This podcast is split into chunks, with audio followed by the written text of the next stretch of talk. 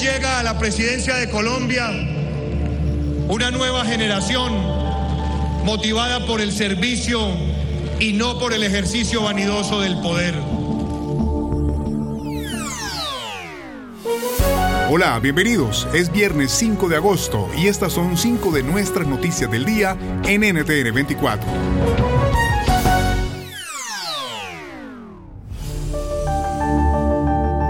Escuchaban al presidente de Colombia, Iván Duque, quien con esa promesa de renovación de la clase política asumió el poder en 2018. Ahora se prepara para entregar el cargo a Gustavo Petro este domingo 7 de agosto. Su mandato, marcado por la pandemia de COVID-19, una serie de protestas ciudadanas y reformas polémicas, termina con luces y sombras. El balance de lo bueno en voz de Camilo Granada, analista político y titulado en economía por la Universidad de la Sorbona en París. Yo destacaría su programa de vacunación. También creo que dio unas pinceladas importantes en materia del proceso de iniciar la transición energética en Colombia. Aunque nosotros somos una canasta de producción energética bastante limpia, pues se empezaron con las eh, energías alternativas y yo creo que eso es un buen elemento. Eh, y logró destrabar, reiniciar algunos proyectos importantes de infraestructura para el país. Ahora, ¿cuáles fueron los factores negativos que mantuvieron su desaprobación en 61%, siendo una de las más altas para un mandatario colombiano? Esto nos dijo la analista de Control Risks para Colombia, Silvana Amaya.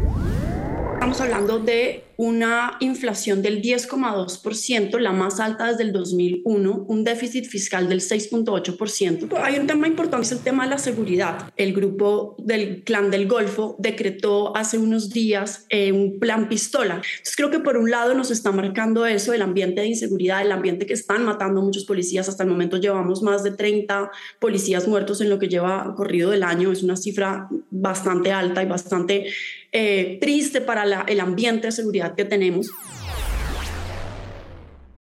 Meet Stacy. Stacy's on the hunt for a new pair of trendy glasses. Call me picky, but I just can't find the one. Luckily for Stacy, Walmart Vision has virtual try-on. Now she can try on hundreds of frames virtually, then upload her prescription and get new glasses delivered right to her door. Really? yeah, really. Well, the hunt just took a turn for the better. Buy your next pair of glasses with virtual try-on from Walmart. Welcome to Easy Eye Care. Welcome to your Walmart. Restrictions apply. See walmart.com for details.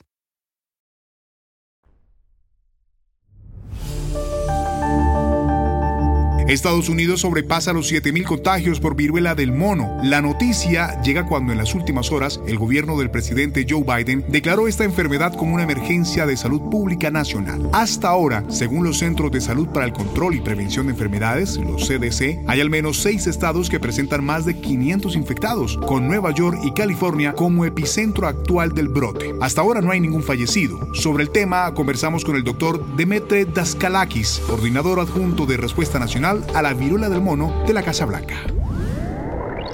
Yo creo que debemos recordar que cualquier respuesta a una emergencia nunca es lo suficientemente rápida. La administración ha sido atenta al usar la epidemiología y también la realidad de suministrar las medicinas y las vacunas para tomar una decisión reflexiva respecto a declararla una emergencia de salud pública.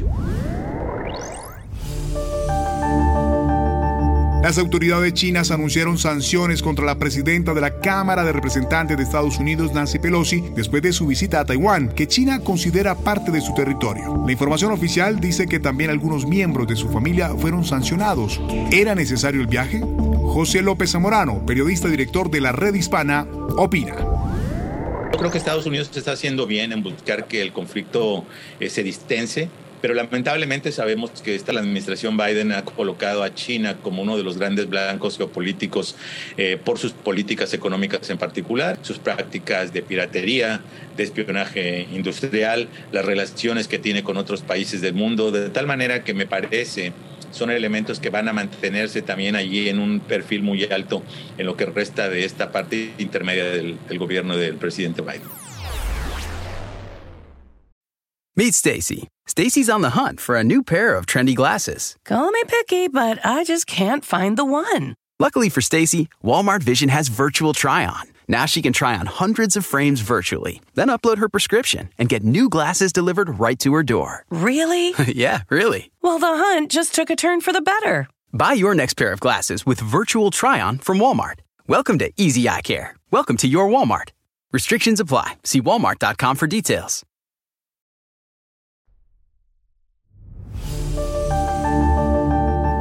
Rusia dijo estar dispuesta a hablar con Estados Unidos sobre un canje de prisioneros que podría implicar a la estrella de baloncesto estadounidense Britney Griner. El secretario de Estado Anthony Blinken afirmó que Washington está preparado para hacerlo, luego de que Griner fuera sentenciada a nueve años de prisión por un delito de drogas en Rusia. Podría ser el ex marín Paul Whelan sentenciado a prisión en Moscú parte del intercambio. NTN 24 buscó la reacción de su hermano gemelo, David Whelan.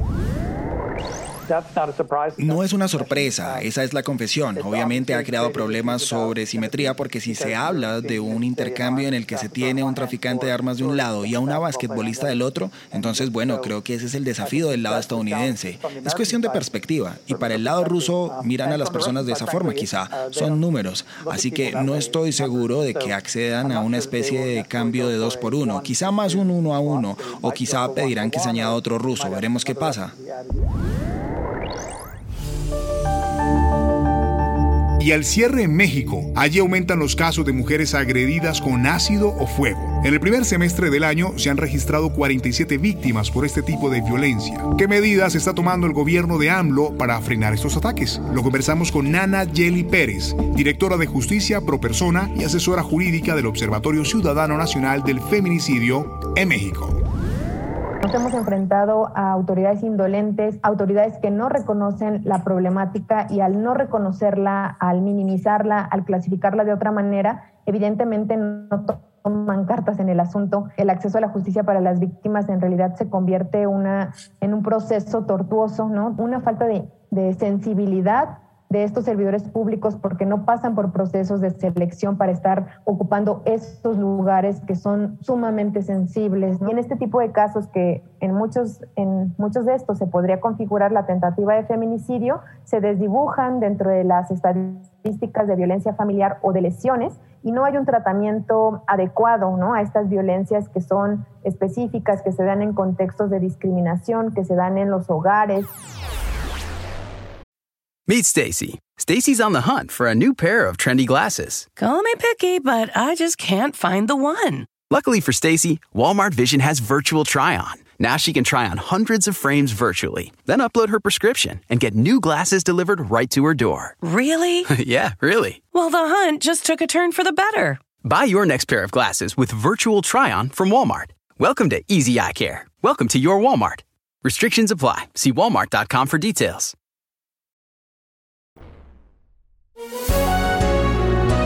Si te gustó este podcast, puedes buscar más de nuestro contenido en nuestra página web www.ntn24.com. Soy Hugo Vecino, ha sido un placer acompañarlos. Pueden escribirme a arroba Hugo Vecino en Twitter. En el podcast de NTN24 te informamos y te acompañamos.